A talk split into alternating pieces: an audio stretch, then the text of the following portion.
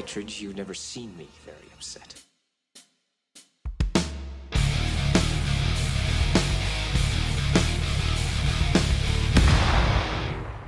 Всем привет! С вами семейный подкаст и его ведущий Николай Самборский и Иван Ефимов. Сегодня мы решили поговорить про миссию невыполнимую. Я думаю, понятно почему. Скоро выходит седьмая часть. И пригласить в гости нашего хорошего друга Сашу Амосова. Который уже буквально наш постоянный соведущий. Да, да, да, да, уже какой третий раз, да, уже, по-моему. Я уже потерял счет. Всем привет, спасибо большое за приглашение. Я просто чувствовал, что, что теряется немножечко вот этот, вот, знаете, важный элемент пересказов сюжета фильма в каждом выпуске. Да, да, давно не было, давно не было. Буквально те, кто нас слушают, не понимают, о чем они вообще слушают. Поэтому это хорошие фанаты, потому что они будут тебя слушать, даже если не понимают, о чем ты говоришь. Блин, класс. Люблю наших слушателей. Блин, глубоко, глубоко. Ауф, да. Не страшно, если ты один. Страшно, если ты два. На самом деле не страшно, если ты два, только в том случае, если ты вторая миссия невыполнима. Вот так. О, Коль, зачем ты вот, вот так хорошо все шло, и ты вот о плохом начал просто вот.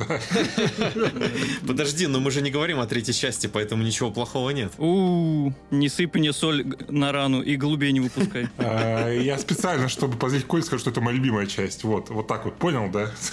Даже, даже если ты, короче, не будешь ее любить при пересмотре сейчас, ты будешь специально меня злить этим. Да, да. Джей Джей навсегда в сердечке просто, да. Все, убирай его, Коля, из ведущих. Я забираю. Потому что Саша любит вторую часть и не любит третью. Есть. Доме свободен, да. Все это время, это был план, мы собирались тебя подставить. Тан -тан -тан -тан -тан -тан. Да, и теперь Саша снимает маску, и кто под ней находится. Это Джей Джей Абрамс, короче, он пришел саботировать подкаст. А, Ребята, у меня есть отличная идея для сюжета. Коробка с тайной, мистери бокс, я называю ее. Как необычно и оригинально. Ну, давайте перейдем на легендарную франшизу Тома Круза, которая на самом деле зародилась-то, как наверняка знают многие слушатели, не с нашего великого бегуна по всем локациям Земли, а в 60-х годах, видите ли, сериала. Потому что изначально она как раз-таки пришла с телевидения и продержалась там в эфире по-моему, довольно большое количество эпизодов 66 -го года, если не ошибаюсь. И как раз центральная тема, как и позже вот, перекочевавшая в кино, рассказывала про агентов тайных, которые выполняли всякие опасные миссии и пытались свергнуть разных преступников, диктаторов и тому подобное. Важно сказать, что сериал был как раз про противостояние во время Холодной войны, и сами эти миссии в сериале были тихие, то есть э, тихо зайти, тихо выйти, и никакого экшена там не предусматривалось просматривалось. Поэтому, когда вышел фильм, э, буквально весь каст сериала э, плевался, потому что как может быть экшен, как, какая миссия невыполнима вообще с экшеном, это все не то, все не так. Раньше было лучше. А по изначальной идее вообще сценаристов э, в фильме должна была появиться вот эта старая команда и погибнуть буквально в первом акте фильма. И я думаю, актеры нифига бы это не оценили. Представляешь, как они вертятся в гробах от э, шестой, там, пятой, шестой части, где просто сплошной экшен. Мне показалось интересным, что это была, по сути, своей, вот, это был первый проект компании Круза, если я тоже правильно помню, который он основал, и он, по сути, стал таким движущим элементом, опять же, не подразумевая его бег, но э, с точки зрения карьеры, продвижения этой франшизы на киноэкраны, потому что Paramount еще с тех пор, когда сериал выходил на телевидении, пыталась превратить ее вот в кино, но у нее ничего не получалось. Именно Круз стал тем самым двигателем, который присел на крыло самолета, взлетел и к вершинам бокс-офиса.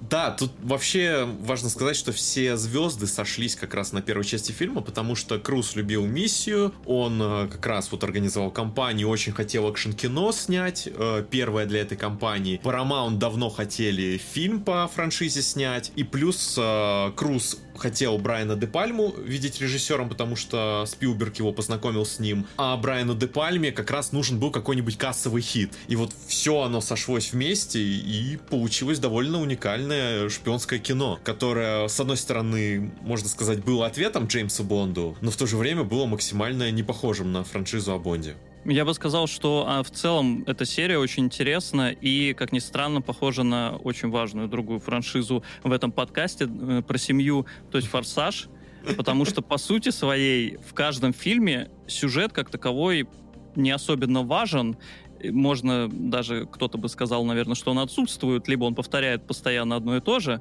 но суть именно не в сюжете, а в том, что эти фильмы тебе представляют, во-первых, с точки зрения экшена действительно, а во-вторых, на мой взгляд, они похожи тем, что переключали стиль. Если ты включишь, опять же, первую миссию, вторую, третью, независимо от отношения, у них совершенно разные исполнения за счет того, что постановщики были, опять же, разные. И это как раз очень такая уникальная концепция. И сама миссия, как и «Форсаж», долгие годы продолжает выходить где-то там, постоянно держаться на заднем плане, и возвращаться не вот каждый год, как, например, сейчас кинокомиксы выходят постоянно по много раз в год, а миссия, она как будто бы действуя на расслабоне, но так, как, собственно, тайный агент, постоянно возвращается, возвращается, и хоп, тут такой хит необычный, хоп, тут такой угол применили.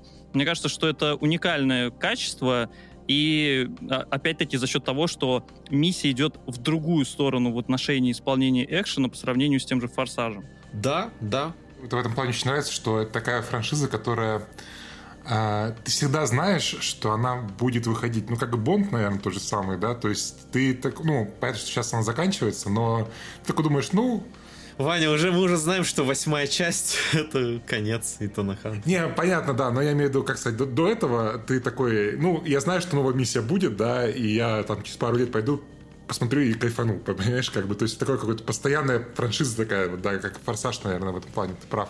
Вот знаешь, только в отличие от Форсажа, ты знаешь, что Том Круз тебя не подведет никогда. А вот Вин Дизель в последнем части. Да, да, да, да, да. Я верю в своего. Не говори, гоп, еще два фильма. Слушай, ну давай так, начнем с того, что Кристофер Маккори уже как бы один раз просчитался. Вот, Когда? Я считаю, так что, Когда? ну, Когда? Всякое бывает. С пятой частью, я На считаю. Ричере. Ваня просто встал и вышел. Просто что, что это такое? Выгоняй его из подкаста. Все, Коля, твоя власть сегодня не работает. Число ножей, которые втыкаются в спину, продолжает увеличиваться.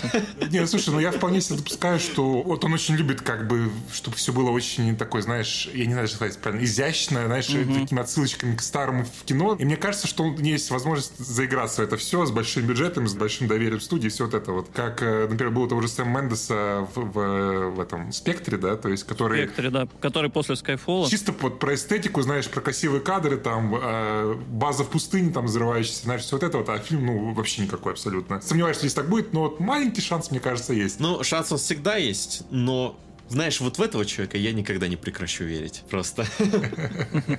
А что будет, если последний фильм провалится? Ты скажешь, э, когда будешь выходить из кинотеатра, ну что, Том добегался? Настала моя очередь бегать. Я хочу, наверное, вас спросить и тоже сам поделиться историей. Миссия неуполнима в вашей жизни вообще? Какое место занимает и когда вы к ней пришли, ребят? О май гад. Да, я начну. А, Я посмотрел впервые лет, наверное, я не знаю, в 10, может быть, короче, когда я переехал в Москву э, мелким и узнал про великолепное кино по СТС 21.00.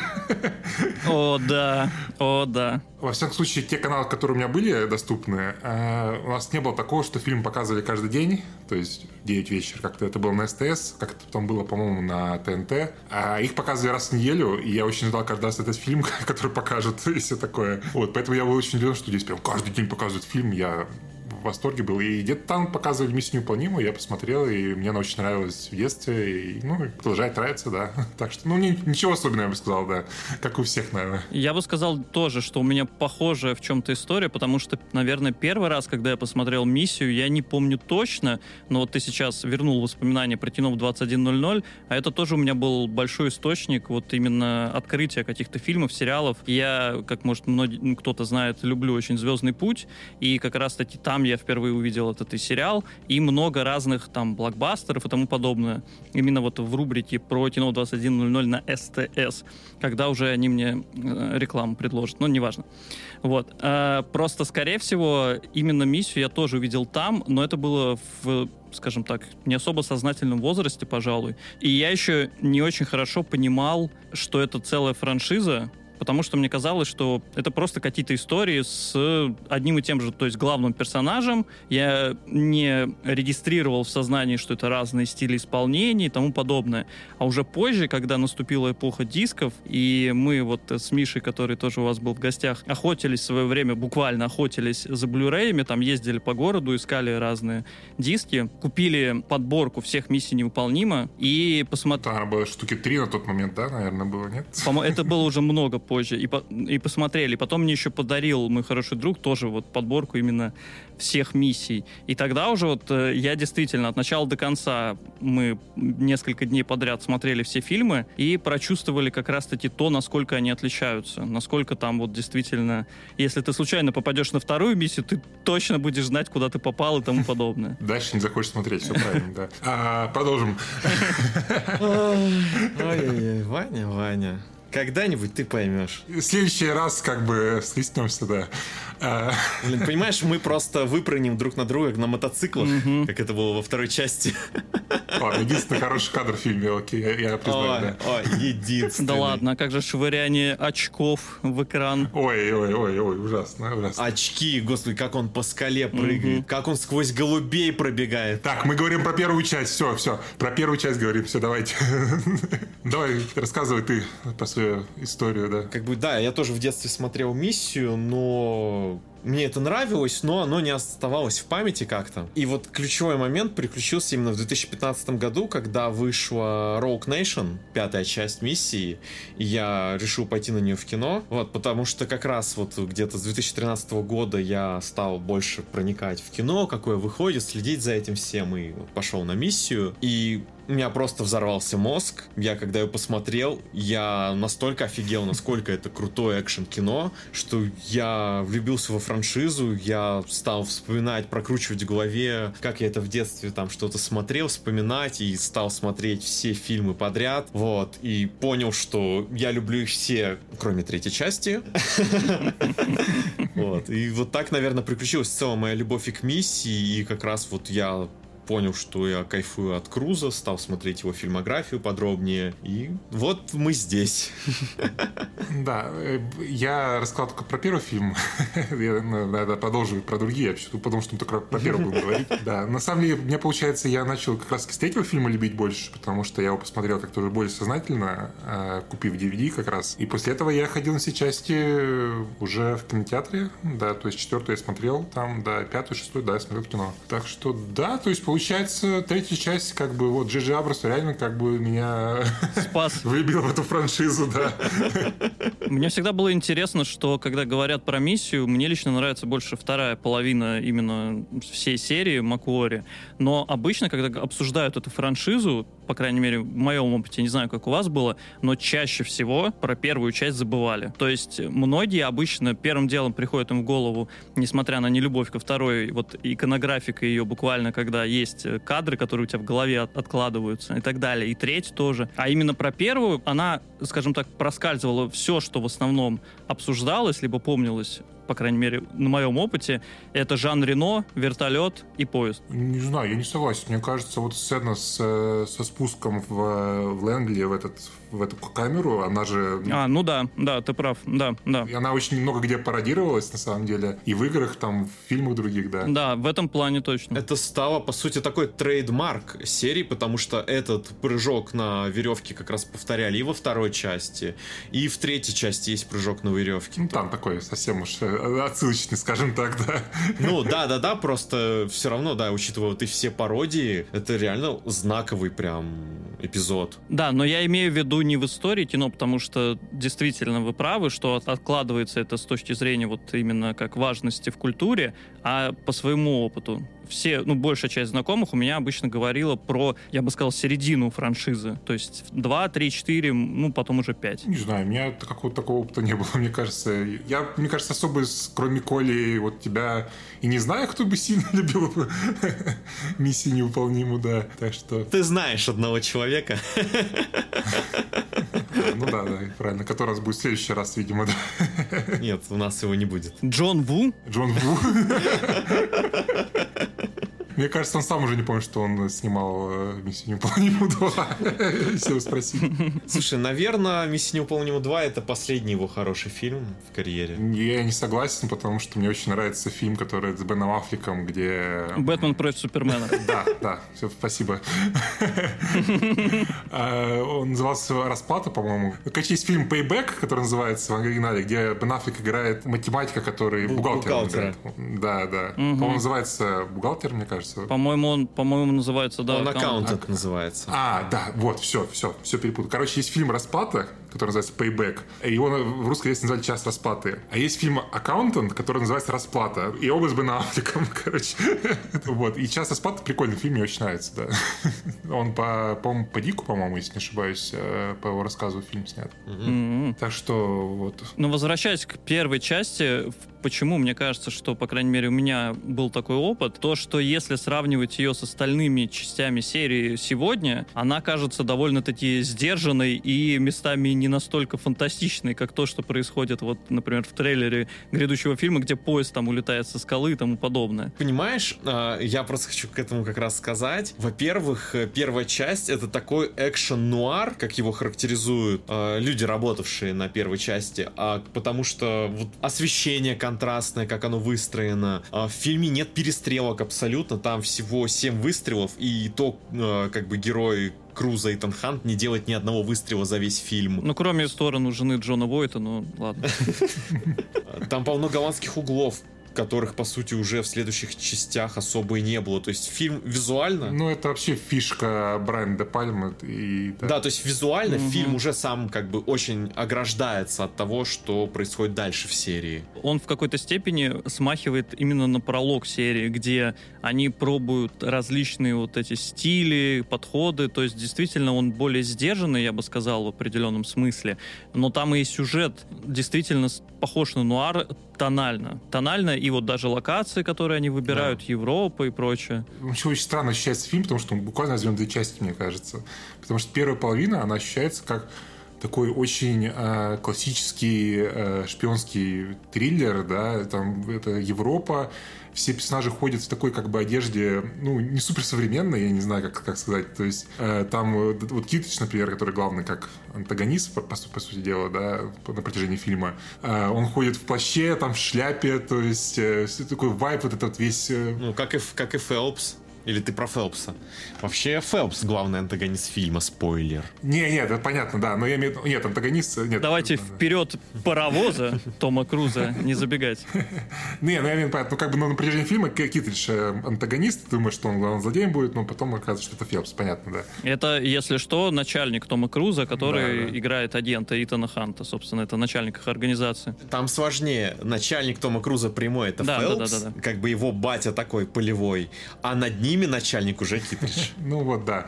И вот эта вот квартира даже, которую вот они тус- тусят, она такая вот очень э, фактурная, да. Да, А потом вот, когда они уезжают в США, фильм превращается вот просто супер блокбастер. Да, да, да. Где там вот... э, И он выглядит современнее, он... э, Костюмы героев становятся такие прям намного более стильные. Даже у Фелпса у него уже не плащ, да, а какой-то тактический костюм, да, с маской и всем остальным. Да-да-да, в Э, конце. Там уже хаки, хакинг, там, знаешь, это вот все, короче, супер поезда, ну, короче, как-то это странно ощущается, но и это прикольно, то есть это очень интересно, и такое ощущение, знаешь, как будто у тебя этот переход от, э, как бы вот, холодной войны, да, вот фильмов того времени, да, там 80-х, условно говоря, или даже 60-х. Вот уже, знаешь, современные блокбастеры, как будто вот как раз от сериала оригинального к новым фильмам этим. Да, И это прям очень клевый вайп тогда он получается. будто бы как раз обманывает ожидания. То есть он строит одно, и потом как раз переходит в другое. И при этом, знаешь, он не теряет цельность из-за вот этой своей истории, которая в него происходит. И поэтому его реально прикольно смотреть. И он до сих пор, вот несмотря на то, что он снят в 90-х, там много каких-то приемов уже из того времени, он все равно не чувствуется каким-то вот прям уж устаревшим. Э, Мне очень нравится, я я придумал drinking game, короче, каждый раз выпивать, когда Брайан де Пальма использует э, двойной фокус в своих фильмах. Блин, я ненавижу зональную линзу просто. Я не знаю, это вот прям, знаешь, ее многие любят кинематогра... синематограферы, но я просто не знаю, я злюсь. Я вижу зональную линзу, я злюсь почему-то. Я просто, я не могу. Давай ты пояснишь для слушателей зональную Да. линзу, потому что это может звучать сомнительно. Смотри, э, в общем, когда у нас есть передний какой-нибудь и задний план в кадре, то у нас есть фокусное расстояние. И вот ты фокусируешься, например, на переднем плане, и задний план у тебя будет размыт. То есть персонаж, который там стоит. Либо наоборот, ты сфокусируешься на персонаже на заднем плане, у тебя э, герой с переднего плана будет размыт. Так вот, зональная линза позволяет держать в фокусе и передний план, и задний план. У тебя будто бы пропадает ощущение перспективы, и все находятся немного рядом, но имея разный размер. Ну, на самом деле, в этом фильме они прям, это прям очень заметно. То есть, потому что там вот это как этот переход, он прям, ну, явный какой-то слишком получается. А я вот смотрел недавно фильм Брайана Пальмы «Dress to Kill», «Бритва», угу. И там вот, вот там вообще идеально сделано. Видимо, там, потому что у него, может, было больше творческого контроля или больше времени. Вот там вот, оно, ты вообще не видишь этого шва между э, планами, понимаешь? Так хорошо сделано, что я сначала даже не понял там в некоторых местах, что это вот зональная линза, вот это вот вообще. А здесь как-то вот не очень аккуратно, как будто бы, да. Насколько я понимаю, там, принципе, мог возникнуть вопрос компромисса на съемочной площадке, потому что, несмотря на то, что Том Круз хотел именно Брайана Де Пальму в качестве постановщика получить, они, как я слышал, в итоге не особенно хорошо сошлись между собой по творческим каким-то вопросам. Возможно, что от этого сказываются какие-то вот передозы с... Может быть, Де Пальма не хотел использовать так много своих визуальных фишек, а Круз такой, нет, давай. Знаешь, э, мне кажется, как раз вовремя рассказать, э, о чем же кино. Но опять же, возвращаясь ко всей серии, сюжет имеет очень номинальное значение. Это не плохое качество, потому что, по сути своей, фильмы не про сюжет. Но если вкратце, то, как сказал действительно Ваня, что делится сюжет, тот же самый буквально на две части, когда в начале группе агентов поручают миссию по, по сути своей, поиску предателя, который украл половину списка агентов ЦРУ то есть что их могут раскрыть, если получит вторую половину. Они должны, значит, вы, выявить, откуда он ее взял, и достать назад себе, чтобы все было хорошо. Но, давайте скажем, опять же, спойлеры, в процессе этой самой миссии погибает вся команда Круза, включая его, опять же, вот этого наставника, которого играет Джон Войд, и даже там, кстати, в одной из ролей внезапно я совершенно забыл про это инди-бога Дабкунайта, я такой, о май гад, вот. И вторая половина, это, по сути, своей Круз в бегах, буквальных и метафорических, потому что ему нужно оправдать свое имя, раскрыть, кто на самом деле был предателем, из-за которого погибла вся команда, и отомстить ему за все эти нехорошие дела. Подожди, я тебя прерву, но мне кажется, ты упоминаешь столько раз про бег Круза, примерно как в последнем трейлере из трех минут, там, типа, две минуты он как раз бегал. Да, знаете, что я предлагаю, Коль, в каждом фильме э, оценивать бег Тома Круза по десятибальной шкале. О, Давай, отличная идея. Давай сразу, просто на самом деле заход на это, заход. А, в первом фильме он не очень красиво бегает. Э, согласен, на, на троечку я бы сказал. Я бы сказал на 4-5 баллов. Это он тестово еще бегал. Ага, хорошо. Коль, а ты как думаешь?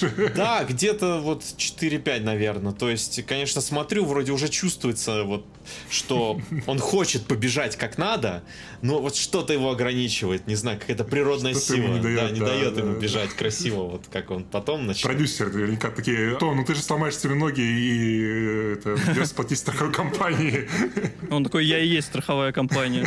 Да, да, да. Э, ну ничего, ничего. Возвращаясь немного к сюжету, именно второй половине, для того, чтобы очистить, опять же, свое имя, им требуется буквально прорваться в базу своего начальства, так, чтобы их не раскрыли, для чего Том Круз собирает себе уже новую команду, куда входят во-первых, э, жена героя Джона Войта Эммануэль Биар, ее играет Клэр, и Жан Рено, который играет Жанна Рено.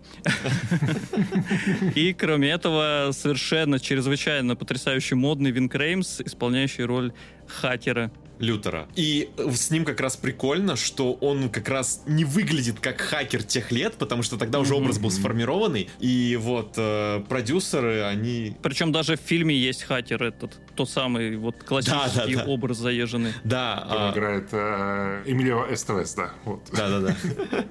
Так вот, и продюсеры как раз, когда кастили вот на роль Лютера, они посмотрели на Винга и поняли, что вот он настолько не похож, что это будет клевым решением взять его на эту роль. И правда, он в итоге запоминается. И что самое интересное, это единственный персонаж э, вообще, который появляется в каждом фильме франшизы. Вот он становится другом как раз Итана Ханта, он единственный, кто его не предает никогда. И их дружба идет вот сквозь все эти 20 с лишним лет франшизы. Это прикольно. Блин, слушай, а он разве был в четвертой части? Я пытаюсь вспомнить. ну ладно, окей. Скоро узнаем. Узнаем скоро, да. Когда будем пересматривать, да.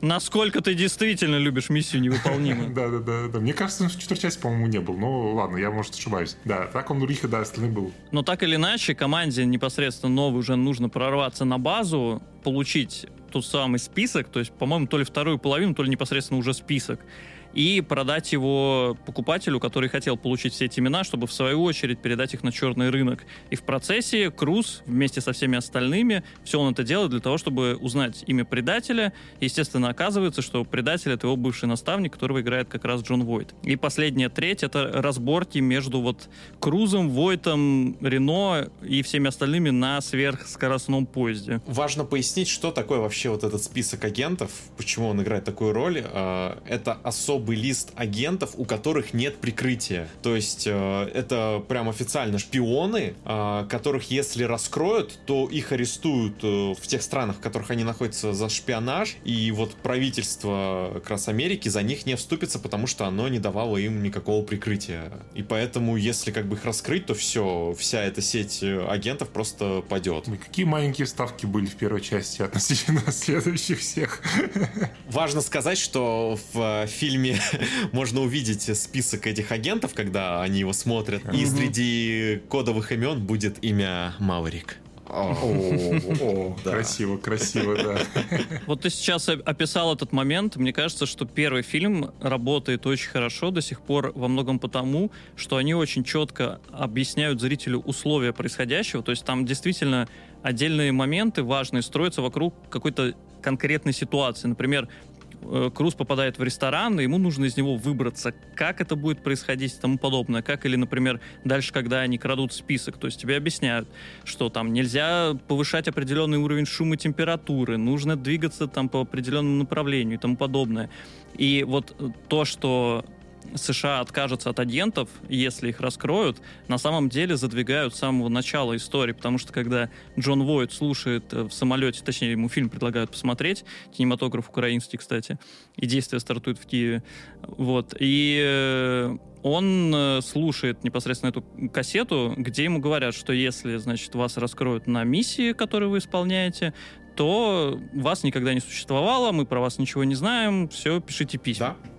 А, знаешь, вот этот момент на самолете мне напомнил МГС-3. Ну да. Будто бы Кадзима реально подсмотрел именно в первую миссию, потому что там буквально майор Зеро, он летит на самолете и дает приказы Снейку, как раз общается с командой. Я такой, блин, и они даже похожи как-то визуально, что Фелпс. Ну, насколько я помню, в МГС-3 там именно военный самолет, он же там еще с этой... Ну, да, да, да, да, но просто знаешь, вот именно вайп того, как строится ситуация ситуация, очень похожий. Ну, Сейчас здесь будет второй подкаст про ремейк МГС-3. О, я, я очень жду. Без Кадзимы не нужен. А, ну, слушай, они оставили оригинальную озвучку, типа, и, видимо, из-за этого сюжет никак не будет менять, поэтому я думаю, будет окей, как бы, я надеюсь, да. Вопрос, э, ну, знаешь, это еще японцы, поэтому, возможно, они даже дизайн персонажей сохранят и все неловкие ситуации, которые там происходят.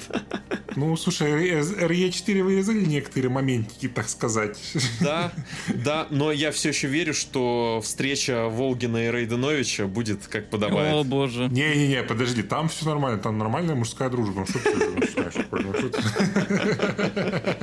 Не, я считаю, что нельзя вырезать. Это лучший момент вообще игры. Я тоже, я говорю, я жду, я жду эту сцену вот в красивой графике. Ну вот, я думаю, от первого листа посмотреть на грудь Евы уже не дадут, скорее всего. Блин. Оба отменены. Главное, чтобы не вырезали диалог обсуждения по фильму, который по кодеку происходит. Если они уберут обсуждение Годзиллы, то я, я буду протестовать. Прикинь, а у них как бы сейчас нет прав на это все, и они уберут это. Не, ну подожди, а ты обсуждать это можешь, мне кажется. Это же Надеюсь. Я думаю, там права не нужны, скорее всего. Да, не, не показывают. Хотя нет, по-моему, показывали же кадры, мне кажется. Там же можно, позже было щелкать вправо-влево кадры, и, и там были кадры из Годзиллы, когда они рассказывают. Вот это вот да. Возвращаясь к фильму, там есть одна странная вещь по ходу сюжета, которая вот меня прям, наверное, смущает. Это недосказанность какая-то в отношениях Итана и Клэр.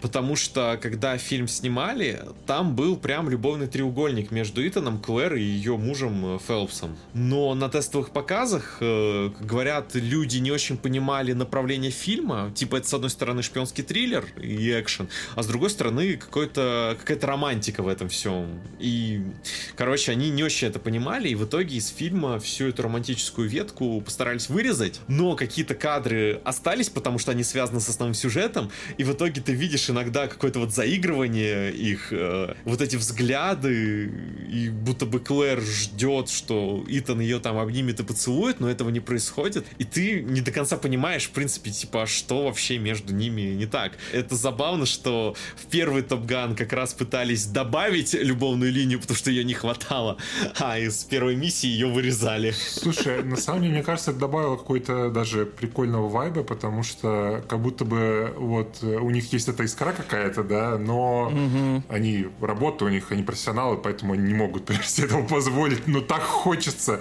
понимаешь, вот. Там просто момент, когда Том Круз обнимает ее, точнее, подходит к ней, что-то нее берет, по-моему, и прям вот, как будто сейчас ее поцелует, прям подносит лицо к ее, и такой, и такой уходит, короче. Я такой, ох.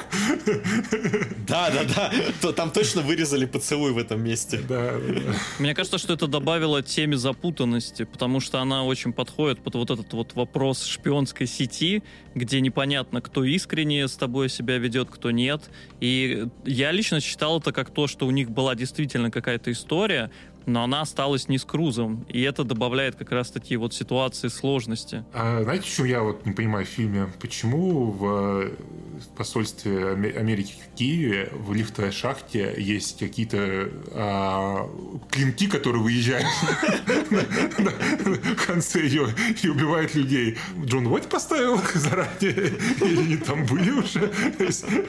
Я просто я с детства не понимал эту сцену, потому что это реально клинки появляются и убивают а, Эмилию Эстевес, да. Но, может быть, на самом деле они пытались предохраниться от э, как раз-таки воров, потому что это же такой мини-бункер с секретными документами, то есть, что если... Опа! Что? Так э, объяснение подъехало от Саши. Все четко. А, я думал, что случилось. Да, сейчас американские, американские спецслужбы такие, так, а ребята, они выяснили, для чего это было в фильме. Глушим их. Да, учитывая, что американцы сделали ракету, которая приземляется в цели, короче, открываются такие лезвия вокруг нее и начинает крутиться, убивая а, людей там в метре вокруг. И это считается гуманной ракетой, потому что он убивает только одного человека. А я ничему не удивлюсь. Все, все вопросы пропали. Окей, спасибо, спасибо, Саш, за пояснение. Да. Жду чека от сценаристов фильма. Да, и второй момент, который я тоже не понимаю каждый раз, когда смотрю этот фильм, но это, наверное, просто дань времени, потому что тогда, тогда видимо, люди еще не понимают, как интернет работает. А вот эта вся сцена, где Том Круз пытается написать письмо э, Макс, я, серьезно два раза посмотрел, пытаясь понять, что он делает конкретно. Я так и не помню, потому что он заходит в какие-то форумы, там что-то какие-то нажимает кнопки, что-то там делает, и такой... Чувак, а, пойми, там буквально экранизация любой головоломки из квеста 90-х. Да-да-да. О, такой, Библия, такой, о, пойду возьму. Мне кажется, вот с Библией этот момент был очень натужным, когда он такой по всей библиотеке такой, какой бы книжку книжку. М, точно, Библия. Не, не, там понятно, потому что он такой Джоб, Джоб это... Ну да. Угу. Иов. Иов. Да, да. Ну, просто, знаешь, еще показано, Том Круз такой прям сидит такой, М, так тяжело, прям непонятно, что, а там реально просто письмо пишет. Хакинг. Знаешь, с Макс для меня непонятно тоже, что за заигрывание между Итаном и Хантом и этой старенькой леди. А мне кажется, довольно интересно, потому что это, во-первых, кстати, тоже немножечко есть что-то от МГС, где там тоже всякие странные взаимоотношения взаимоотношения промелькивали. Но и то, что, мне кажется, здесь образ Круза именно в роли Ханта не до конца сформировался, что ли. Потому что вот если смотреть дальше на остальные части, у него тоже там есть перескоки, в последних он более серьезен, но здесь он поначалу такой дерзкий, там шуточки отпускает, и у него вот в характере вот эта вот игра. И мне кажется, что они пытались сделать такое чувство, будто бы он одновременно с ней заигрывает, но делает это показушно, потому что на самом-то деле он не собирается ей этот список отдавать. Да. И просто так по- подыгрывает ей. Про него, да, но ее поведение такое было тоже. Ну, может, ей, ну, слушай, к тебе приходит Том, Том Круз, Круз, молодой, красивый. Молоденький, горячий. Что здесь еще нужно объяснять? Окей, все, вопросы снима- снимаются. Нестер Редгрейв, я бы сказал, в фильме я не сказал, что она прям супер старая выглядит, Коль. Ты Ну, тоже она так, э, знаешь, сказал хорошо, прям, да. она вполне Она хорошо. Вот, э, знаешь ли, Джон Войт, который э, женат на э, Эммануэль Биар, как бы, которых там разница 26 Да. лет, вот это вот вызывает вопросы.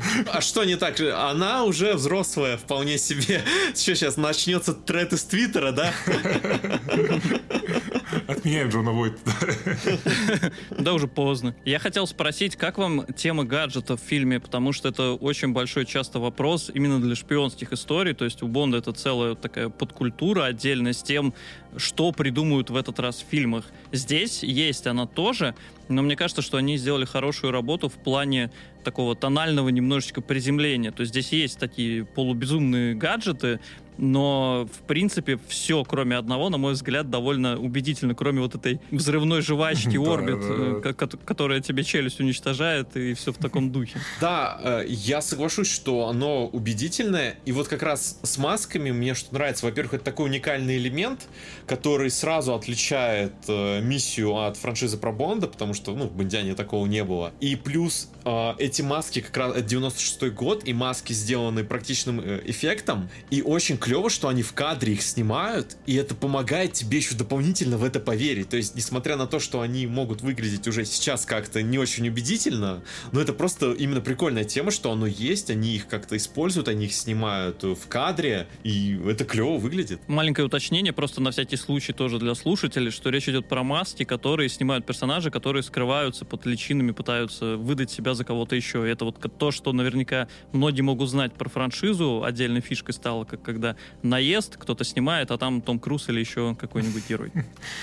Да, и мне это еще смущало по гаджетам, то, что в начале фильма нам показывают эти очки, которые с камерой, да, и Эмилио Эстевес показывают такие очки с толстой э, оправой, А, и которые, в принципе, ну, в теории можно сунуть камеру, возможно, не в 96 году, но небольшое там такое футуристичное э, отступление, да, от реальности. Но потом все герои носят обычные очки, такие очень с тоненькой металлической э, оправой, которые, ну, негде спрятать эту камеру вообще. То есть странно, почему сейчас как бы пытаясь какой-то реализм, потом такие, нет, давайте поменяем. Возможно, они решили на съемках, что эти очки выглядят плохо, слишком заметные, я не знаю. Ну, интересный момент. И, ну, прикольно, что как бы финальное как противостояние завязано как раз-таки не на какой-то, знаешь, экшн-сцене, да, ну, она тоже есть, но пик вот этого, когда том Круз себя оправдывает в глазах Китриджа, когда он надевает очки и показывает Джона Уойта. То есть о, это все-таки работает через э, гаджеты, через э, смекалку и хитрость как бы. И это тоже вот прикольный момент, который, мне кажется, отличает «Миссию невыполнимую» тоже от других шпионских фильмов, что здесь все-таки именно вот про, знаешь, обхитрить кого-то, знаешь, это все. Да. И, и мне кажется, к сожалению, вот в фильмах э, новых это уже немножко как будто пропало. То есть они все-таки именно стали больше экшн-фильмы, и вот эти гаджеты, они хоть и есть, но они немножко ушли на задний план как будто бы. Ну, они ушли на задний план э, и больше показывают именно способности самого Итана. И это тоже, мне кажется, Да, довольно да. клево. Сверхспособности. Знаешь, а, я хочу немного отмотаться от финальной сцены к культовой сцене спуска за как раз этим э, листом на тросе, потому что, мне кажется, это, знаешь, это такой фильм в фильме буквально, потому что то, как там строится напряжение и подводка вообще ко всей этой сцене, как они показывают, э, что агенты действуют все на своих местах, а как они подходят, задают какие-то условия для того, что Итан должен сделать, как эти условия нарушаются, насколько вообще вот этот весь теншн работает в сцене, мне кажется, это очень круто. И вот в который раз я это смотрю, я все время, знаешь, в таком небольшом напряжении. Потому что, ну, очень круто снято. невероятная сцена. И знаешь, меня всегда смешит, то что я не понимаю, как э, Жан Рено умудрился убить э, двух агентов в начале фильма, э, вообще просто играючи, при том, что он такой лох вообще. Ну, то есть, он же реально три раза чуть не провалил задание. Ну, понимаешь, убийца не должен быть супер крутым шпионом, возможно. Справедливо, да, да. Знаешь, а, в этой сцене очень классно как раз рассказать, что это как раз одна из вот знаковых сцен для Круза как уже каскадера, потому что он ее сам выполнял полностью, а, и она у него долго не получалась. Он все время бился головой о пол, когда вот его спускали на тросе, и у них вообще не получалось это снять, и Брайан Де Пальм уже был согласен на то, чтобы заменить там, возможно, на дублера, как-то по-другому это сделать. Но Круз не соглашался, он говорит, типа, я все равно смогу. И под конец он додумался засунуть себе монеты в обувь, чтобы они сбалансировали его вес. И наконец-то он не ударился головой при приземлении и смог правильно сбалансировать. И этот кадр еще очень долго держали. Брайан Де Пальма не говорил типа стоп, и камера продолжала снимать. Когда вот это он пытается сохранить равновесие, это все типа реально, да, как бы он... Да, да, да. И Круз продолжал держаться, он понимал, что камеру не остановили, и он просто выдавал максимум, который он мог, чтобы продолжить балансировать. Потому что там банально это еще физически для пресса даже тяжело вот сохранять это равновесие относительно и ног, и рук, и спины. Это, это очень сильно. Слушай, знаешь, я думаю, в этот момент Том Круз э, много раз бился, и у него отключилась функция самосохранения просто в этот момент. Это ключевой момент для его карьеры. Задала вектор его карьере, да, да. Я подумал, ты скажешь, у него отключился предохранитель, и в этот момент он и стал тем самым Томом Крузом. По сути, да. Который сказал, я сделаю все трюки. Но сама сцена, мне кажется, что очень хороший пример того, как вот есть определение по-моему, оно часто применялось к музыкальным фильмам, если мне не изменяет память. То есть шоу-стоппер, когда буквально сюжет не то чтобы практически останавливается, но, скажем так, замедляется повествование для того, чтобы показать, как говорится, сцену с большой буквы. Угу. Какой-то вот э, один из примеров эпизодов, ради которых ты идешь на определенный жанр. То есть в случае с музыкальными картинами, понятно, это какие-то танцы, там песни, постановка мюзикла. А здесь шпионская история, это именно как вот будут проникать, как будут совершать именно какую-то миссию разную выполнять и тому подобное. Здесь, опять же, очень хорошо заданы условия, на мой взгляд, что значит тебе нужно пробраться так, нельзя нарушать вот это, и у вас есть таймер, за счет которого вам надо смотреть на него и пытаться успеть по времени, а иначе вы провалитесь. И вот как раз напряжение, оно идет практически, я бы сказал, с трех сторон. Тем более, что они еще там постоянно как раз вот правильно вкидывают дополнительные источники напряжения. То есть вот этот э, охранник, который пойдет туда, не пойдет туда, вернется он в туалет, не вернется в туалет. И зритель такой, э, э, э, э, в хорошем смысле еще больше испытывает такое, что вот страх, давай скорее, Круз. Да. И мне еще очень нравится то, что э, все это происходит в Лэнгли, и Китриш находится в том же здании, ищет Тома Круза по всему миру, а он находится в этот момент буквально у него за спиной. И это тоже добавляет прям вот, ну, классные вот этой э, детали, да, я не знаю, да. правильно назвать это. Э, ну, не, реально, легендарная сцена, до сих пор держит напряжение каждый раз. Э, знаешь, мне, наверное, вот буквально несколько сцен в фильмах, которые вот настолько держат меня напряжение. Это, знаешь, финал э, Терминатора 2, который я смотрел там раз, наверное, 50, мне кажется, всю свою жизнь. И каждый раз, когда в конце Сара Коннор стреляет по Т-1000 из дробовика, mm. и каждый раз я думаю, что он сейчас упадет, он сейчас упадет, он сейчас упадет. Хоть я знаю, что он не упадет, и у него кончатся патроны, но и, здесь то же самое. Я всегда ощущение, что вот сейчас Том Круз, у него вот эта вот капля пота упадет, знаешь, mm-hmm. и э, поднимется тревога или что-то еще. Ну, реально очень хороший, просто вот снято и смонтировано и напряжение невероятное, да. Буквально в учебнике можно эту сцену да, брать. Да, да, не, Брайан Пальм, конечно, не зря свой хлеб ест. Ну да. А мне вообще казалось изначально, что более сложной для создания была сцена с аквариумом, то есть с рестораном, который Том Круз взрывает жвачкой, причем меня как раз удивил масштаб происходящего по отношению к задаче героя, то есть ему нужно формально сбежать, и для этого он буквально разносит весь ресторан, причем они еще специально, естественно, называют его аквариум, то есть он прозрачный, там есть стекло, за которым вода, и он, прилепляя жвачку, разрывает это стекло и начинает, собственно, бежать от этого здания, потому что внутри все оказываются агенты, которые охотятся за ним. Да, это очень крутая сцена, она очень сложно тоже снималась, потому что они сам взрыв аквариума снимали на студии, и если посмотреть бэкстейдж, то понимаешь, что если если Круз побежит там на полсекунды позже, чем он побежал, то его просто сверху придавит, э, не знаю, тонной воды. Это, это реально пугает, как они это снимали. Уже кадр, где видно, что он бегает от воды и по Праге, они вот как раз уже в Праге вылили немного воды за ним и досняли это, то есть в двух локациях снимали. Но вот сам этот взрыв э, аквариума, это реально очень пугающая вещь. Непонятно, как они это согласились. Да, мне очень нравится, как вот когда вот он убегает от камеры уже по улице, там так хорошо затаймено все это, что вот он выбегает, за ним тут же вода вот Мгм. течет, и камера на, наезжает немножечко. Прям вот маленький момент, как бы, но очень приятно снято вообще. Очень хорошо, да. Я бы спросил, наверное, в контексте нее, как вам кажется, насколько хорошо сохранились общие эффекты фильма на сегодняшний день? Мне кажется, очень хорошо. То есть я прям удивился, да, Отлично. как вот финальная сцена. Я тоже, я будто бы не вижу, как их туда вкомпозили даже, потому что оно все так и по свету, и по ветру, по всему подходит друг к другу, Да, да. Я, что ты, ты поражаешься. я смотрел, пытался найти, где вот, знаешь, вот остатки зеленки там на волосах, где-то еще. Оно до 96 года это просто невероятно хорошо сделано. И знаешь, что почему? Потому что супервайзером этого фильма был Джон Ноул, а автор фотошопа, мать его, Ого. понимаешь? Как бы человек знает, понимает композинге, скажем так. Мне кажется, что сегодня можно чуть-чуть заметить, э, что сзади есть определенная зеленка, когда они вот совсем уже там на нижней части вертолета держатся, ну там буквально совсем чуть-чуть. Я что-то не обратил внимания, может быть, ну я уже там вначале внимательно смотрел, а дальше уже такой, ну вроде бы все хорошо, и перестало так, да, уже прям внимательно. Мне кажется, фильм еще просто ты почему не замечаешь, потому что это очень напряженная сцена, она Мгм, круто мгм. продумана, и ты вовлекаешься в нее, и в итоге у тебя вот это периферийное зрение, оно не особо работает, и ты да, не палишь те э, огрехи, которые ты можешь спалить, если будешь прям приглядываться.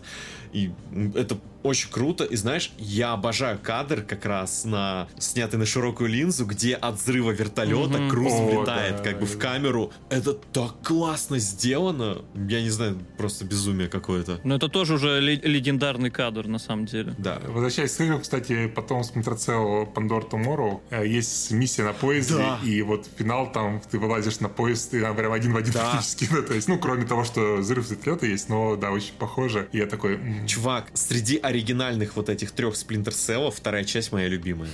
Ну, как бы, несмотря даже почему тебе нравятся вот самые плохие части серии? в плане, ты в нее когда играл последний раз? А, Пару лет назад прошел. Вот я тоже пару лет назад прошел трилогию, и вторая часть, она просто офигенная. В ней такое разнообразие. Она намного интереснее других частей. Нет, Коль, ну прости, но тут как бы вообще не согласен, потому что третья часть, ну как бы, ну это же вообще, ну типа общепризнанная классика. Ты просто за популярным мнением гонишься, понимаешь? Вот что, типа, на хайпе там и ты. Коль, ну нет, ну это объективно прям вот лучше, Объек- более хороший. Объективно. Там нелинейности больше, там нету вот этих вот скриптовых сцен, где которые тебе нужно обязательно играть как хочешь. Короче, не, не, вообще не согласен, Коль. Блин, нет, вторая потрясающая часть. Уверен, что будет очень-очень горячее обсуждение экранизации Splinter Cell, когда они ее сделают, ведь анимация же готовится как минимум. Да, слушай, я сейчас уверен, после успеха Супер Марио в кино, они снимут просто супер, супер херовый фильм по Спlinter Cell, я его посмотрю и буду счастлив. Как по Хитману уже сняли. Давай не будем вспоминать плохое. Возвращаясь к миссии, я бы хотел сказать именно в контексте исполнения эффектов. Мне очень нравится сочетание практики и простоты, потому что вот даже когда в начале кассета э, самовозгорается, ты сразу понимаешь, что происходит. Это сделано не, не вычурно, а именно просто вот очень буднично. И как раз-таки классно применена маска в конце и то, как это используется в- э, во взаимодействии с актерами. Потому что, конечно же, в конце, когда э, Эммануэль Биар идет и смотрит и начинает рассказывать про то, как мы будем передавать Тома Круза, там сидит не Том Круз в маске, а сам Джон Войт играет. Но это именно действительно, вот как ты сказал, так скомпоновано удачно, что у тебя не возникает диссонанса в голове. Это простая вещь, на самом деле, если задуматься, но исполнение очень крутое. А там, да, они же продумали, он сидит, Мгм. он не двигается, он в полутени. И вот тот момент, как раз когда происходит монтаж, где Круз уже маску снимает, вообще ноль вопросов, и ты максимально вовлечен в это. Это реально этап подготовки, вот продумывания всех сцен, он очень важен, и это очень круто, когда все настолько продумано. Да, и, кстати, знаете, я задумался, что если бы Джон Уойт э, не дал бы Тому Крузу возможность э, рассказать, э, как, как он все понял, и просто убил бы его, все было бы хорошо для него. То есть он же буквально такой, послушаю тебя перед смертью, как ты все понял. Вот а, тоже с МГС связь. Боссы рассказывают, что к чему. Не, ну это вообще классическое клише такое прям, да. Справедливости ради, в МГС там они тебе рассказывают не только, как все произошло, но историю жизни там, что они на завтрак ели. Особенно в МГС-4. Ой, МГС-4, да, там бесконечные диалоги. Я люблю МГС 4. МГС-4 Хорошее завершение серии, но не очень хорошая игра. Не согласен, она офигенна. Хороший сериал, да, я согласен. Ну, последняя заставка на час двадцать мне тоже очень понравилась. Я чуть не обоссался, пока смотрел. Я не знал, что там есть кнопка стопа. Я боялся, что если нажму на старт, э, ролик перемотается, поэтому посидел и ждал. А Кадзима позаботился о всех. Да. На самом деле, в контексте именно миссии тоже интересно вспоминается, правда, МГС, потому что вот у- даже у первой части миссии, несмотря на, как ты сказал раньше, разные тонально части между собой именно внутри фильма, то есть что первая такая шпионская, вторая более экшеновая, здесь нет диссонанс и противоречия, потому что в том же МГС-4 у тебя одновременно там какая-нибудь мегадрама и Джонни, у которого ой, диарея, и он ужасно, да. бегает там куда-нибудь в зал. был. И до сих пор не понимаю. То есть, я, знаешь, как бы... Ну, я в целом не очень люблю юмор Кадзимы, как ни странно. Хотя я очень люблю МГС. Но, но вот это, конечно, это просто за гранью для меня всегда было. Понимаешь, это просто человеческий фактор, Миссия в этом плане более вы- выдержана. который, ну, нужно принимать. Его обходят, его стесняются. А Кадзима первым решил показать, что такая простая вещь может повлиять просто на исход всей этой современной войны. Так что, блин, задумайся, Ваня, В задумайся. смысле, ди- в смысле как, как его диарея повлияла на исход войны, Коль?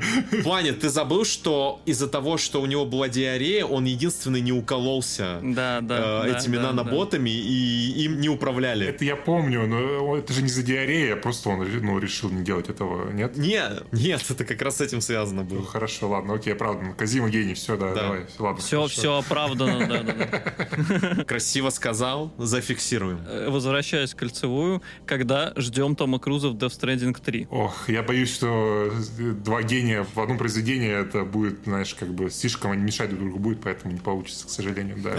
Он уже пол Голливуда туда затянул, ничего страшного, я думаю, найдет способы. Но учитывая, что Кадзима тоже на, как бы наяривает на Круза, и сколько он там тоже Топ Ган посмотрел кучу раз, и постит постоянно его, то явно он пытается на него выйти. Но мне кажется, Том Круз из тех людей, которые такие в видеоигры, фу, знаешь, вот, ну, Да, знаешь почему? Там же есть целая история, что когда сделали игру как раз по миссии невыполнима, а, она вышла настолько фиговой, что Круз после этого запретил, типа, делать игры по его франшизам. Да, по-моему, мы с тобой смотрели, что нет ни одной игры, где была бы внешность Круза, как бы, вот, хотя шансов было много, да. Да. Понимаешь, просто если бы однажды разработчики не обосрались, мы бы имели другой мир совершенно сейчас. Немножко автоп, но близко по теме. Я помню, когда делали игру по Джейсону Борну, которая The Bourne э, Conspiracy, по-моему, называлась она. Мгм. Да, я тоже прошел. Я играл в нее. Странная, но прикольная. Лучше фильма. Ну, кстати, да, возможно, нет. Серьезно. Мы с тобой недавно, давай для слушателей скажем, что мы думали сделать серию подкастов про трилогию Борна, попытались посмотреть эти фильмы, и сейчас это было что-то как-то тяжело. Я, потому что я, я очень сильно любил Борнов. Вот когда они выходили, я прям дико фанател от них. А сейчас смотрю первый фильм такой, блин, ну он ну, какой-то он скучный, и он плохо снят. Я не знаю, я прям такой что-то прям... Я, Пьяная камера, экшен реалистичный. да, я прям приуныл такой, что-то, знаешь, как будто мне детство, знаешь, испортили, я не знаю. А потом второй фильм включаешь, это вообще что просто? Я, я включил, я минут 15-20 смог посмотреть, и это было больно. А я второй даже не включал. Так вот, по поводу игры, в общем, они хотели, чтобы Мэтт дал свою внешность главному герою. Мэтт согласился, говорит, ну, ребята, смотрите, я не хочу, чтобы вы делали игру про убийство, давайте сделаем игру в духе мистера. Да, да, да, да. Это же игра про Борна без убийства. Че вообще? А Это была, по-моему, одна из единственных игр, которые он знал, по-моему, то ли кто-то из детей у него играл, то ли что. Он просто не так давно Да, вспоминал про это, когда вот выходил здесь Air с Афликом, и он там тоже же играет. Он как раз рассказывал про карьеру и обсуждал этот вопрос в контексте Борна. А, ну вот, да, короче, странно очень. но это- Я думаю, Круз э, еще хуже понимает, скажем так, да. А вот дело такой круговой немножечко разворот и вопрос. Как вам кажется, вот если Круз постепенно возвращает всех участников э, фильмов в новых, может ли он вернуть вообще всех остальных из начала в свою последнюю часть миссии? Но он же вернул Китриджа уже. Да. ну. Да, да, в трейлере новый, да. Uh, Вот. А, а, а кто еще может вернуться? Ну, на самом деле, могут вернуться кто угодно, потому что, опять же, сюжет не то, чтобы придумают какую-нибудь причину. Не надо, это не Марвел, здесь люди умирают, они умирают по-настоящему. Не, ну слушай, всегда можно сделать вид, что это маска была. Ну да. Это все не, не, не форсаж. Это был не Джон Войт на самом деле, да. Не, мне кажется, как бы, ну, такой дурости не будет. Да, но мне кажется, что они в целом как бы настолько, а, кроме фильмов Кристофера Маквори, они все самостоятельные, как бы никак не зависят от предыдущих фильмов. В третьей части у него вообще появилась семья, жена, как бы дом и вот это все. Но ее вернули. Но эта жена проходит Да. линией сквозь все следующие фильмы, и это важно. Ну, вот, вот она единственная, да, кто проходит, как бы, и остальные, как бы, они все очень не взаимосвязаны, поэтому, мне кажется, нет смысла в этом возвращать, да. Я чуть-чуть забегу вперед, просто скажу, что вот за что я уважаю третью часть, это за жену. Потому что как раз она делает Итана Ханта отличающимся от других героев. Это человек реально... То есть если Джеймс Бонд это соблазнитель, у него там куча женщин, он такой весь э, ветреный и все такое, то Итан Хант очень круто хранит верность своей жене. И вот эта любовь, она всегда с ним. Это очень круто. Семейный человек, да, Коль? Да, семейный подкаст про семейного человека. Ну, ты знаешь, на самом деле, по поводу Бонда можно поспорить, потому что в том плане, что он, да, конечно, как как сказали бы американцы, вуманайзер, но, типа, он э, в первых фильмах Коннери довольно холодный именно как персонаж. Он тоже профессионал, и он... э, Это для него как будто бы инструменты, люди-инструменты. Ну, это другой, просто другой персонаж и другой тип Да. персонажа. Это очень круто, Это да, да. что Итан Хант, он вот такой своеобразный, и его легко отличить от других. Я всегда был не против этого в Бондах, как бы, ну, типа, такой персонаж. А, и когда в спектре вводят э, Монику Белуччи, просто для того, чтобы Бонд ее трахнул, как бы, и она пропадает в сюжет, я такой, типа, ну, ну, Да. как, ну, come on, ну, так нельзя делать, ну, то есть... Мне просто кажется, что «Спектр» — это тот случай, когда Мендес, все свои идеи Сэм Мендес, режиссер, он выпустил на Skyfall е, и у него на самом деле ничего дополнительно такого большого уже не было, но поскольку Skyfall собрал больше Ну миллиарда, да, ему да. сказали так, давай-ка нам еще один. При этом, знаешь, мне нравится Сэм Мендес как режиссер, но мне не нравится и два его фильма. Мгм. Мне не нравится Skyfall и Спектр. Я вообще не понимаю эти фильмы оба. Для меня странно, что Сэм Мендес, да, я так снял. Мне нравится Skyfall, но многие фанаты Бонда от него плюются в том плане, что это он пошел в другую сторону по сравнению со многими предыдущими историями. Он на самом деле, вот эта эпоха Бонда, которая после перезагрузки с Крейгом произошла, иронично, что она частично будто бы действительно была вдохновлена параллельно и Да. Борном, и миссией той же самой. Потому что там попытались как-то, с одной стороны, на эмоциональный вопрос, а с другой сделать более такой реалистичный экшен, как в том же Казино Рояль, там условно. Да. При этом еще Skyfall вдохновлялся Темным рыцарем, поэтому там план Джокера у главного злодея и... Да. Вот с этого, да, я не понял это. Ну, понимаешь, в Skyfall хотя бы там, ну, как экшн-фильм, он прикольный, там хорошие экшн-сцены, как мне кажется, и его хотя бы поэтому тебе смотреть, а Спектр просто, ну, никакой, я не знаю. Вот. Как-то классно мы обсуждаем «Миссию невыполнимую», просто прошлись по всем остальным франшизам, как бы, шпионским, да, почему они плохие. Но на самом деле нельзя, типа, не упомянуть. Мы обсуждаем шпионскую тему, но вообще я хотел просто сказать, что никакой, да, это правда, никакой в Бонде это квантум одиночества, а в Спектре есть хотя бы что-то интересное. Квант милосердия, ты хотел сказать, да. Но это в оригинале он Quantum of Solace, да, называется. Квант поэтому- милосердия, да. Я даже на, так хорошо помню, что, да, Ольга Куриленко, я помню, где Крейг там дописывал сценарий на площадке, потому что забастовочка помешала. Так Крейг и в Спектре дописывал, и в, а в последнем, последнем, как называется последний фильм? Но Time to Die, ну, не, не время умирать. Да, вот он там дописывал сценарий тоже. Ну, ты чувствуешь, потому что там фильм какой-то вообще супер, как будто из кусков сшитый такой, да. И это невозможно смотреть было. Да, да, ужасно. Вымученный. Да. Ну, единственное, опять-таки, в последнем фильме неплохой экшен, как мне кажется. Но и это все, что я могу сказать хорошего про него, да. Я думаю, что у миссии такой проблемы, кстати, не будет. В том плане, то, как заключение они явно продумали заранее. И что разделение на две части, и подводка определенная. Не совсем. Я тебе расскажу такой секрет, тоже заранее забегая в, в будущее обсуждение. Кристофер Маккори шестую часть миссии снимал, он снимал довольно много различных сцен, и уже на монтаже они выбирали, какую сцену взять в фильм, чтобы э, выстроить нужную им динамику именно уже в финальном материале. И седьмую с восьмой частью они снимают примерно параллельно, они сняли много разных сцен, и вот как раз на монтаже седьмой части они выбирали, какие сцены пойдут в седьмую часть, какие пойдут в восьмую часть. Поэтому это странный подход, с одной стороны, но в то же время... Звучит не очень, честно говоря, да.